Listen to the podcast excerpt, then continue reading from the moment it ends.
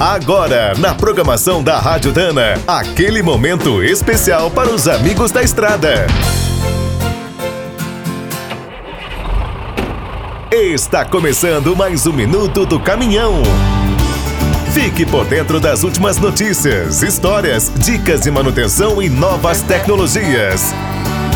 Em almoço com empresários, o presidente do BNDES, Joaquim Levi, defendeu o uso do gás natural como uma alternativa ao diesel.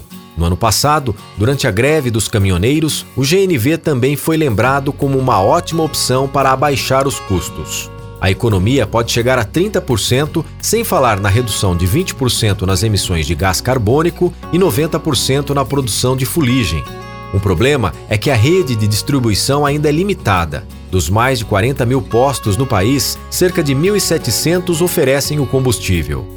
Agora, com o apoio de Levi, o GNV pode ter uma nova chance. As principais marcas de caminhões dominam a tecnologia há décadas. A Mercedes-Benz, por exemplo, desenvolveu o motor 352 a gás em 1984. Equipou vários ônibus urbanos da cidade de São Paulo. Em 2006, quando o combustível estava na moda, a Bosch e a Delphi apresentaram sistemas que usavam até 95% de GNV e 5% de diesel. E desde o ano passado, a Scania testa em parceria com a Citrosuco um bruto a gás de 410 cavalos no trecho entre Matão e Santos. As maiores frotas de caminhões a GNV estão na China, União Europeia e Estados Unidos. Na América do Sul se destacam o Chile e a Argentina.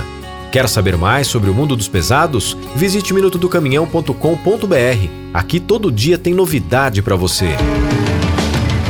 O Minuto do Caminhão é um oferecimento de Spicer e Álvaros, a dupla imbatível em componentes de transmissão, suspensão e direção. Quem é do trecho já sabe, para ficar bem informado, a Rádio Dana é sempre a melhor sintonia.